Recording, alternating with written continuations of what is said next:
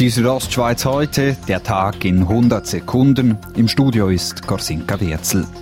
Vergangene Woche wurde bekannt, dass sich in einem Jugendmusiklager in Parpan rund 30 Personen mit dem Coronavirus angesteckt haben.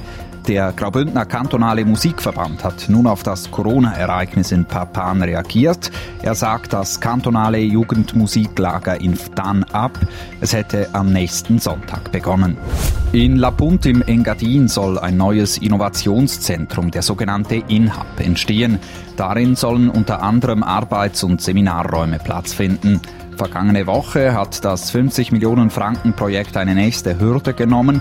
Das Stimmvolk von La Punt hieß die für den Bau nötige Teilrevision der Ortsplanung gut.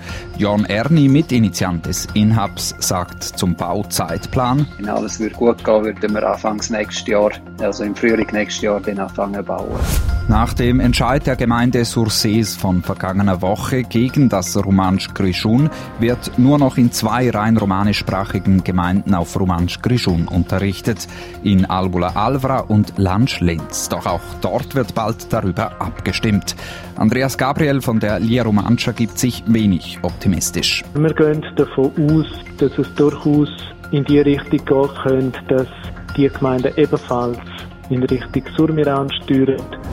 Geht es nach dem Präsidenten der CVP Schweiz, soll das C aus dem Parteinamen verschwinden.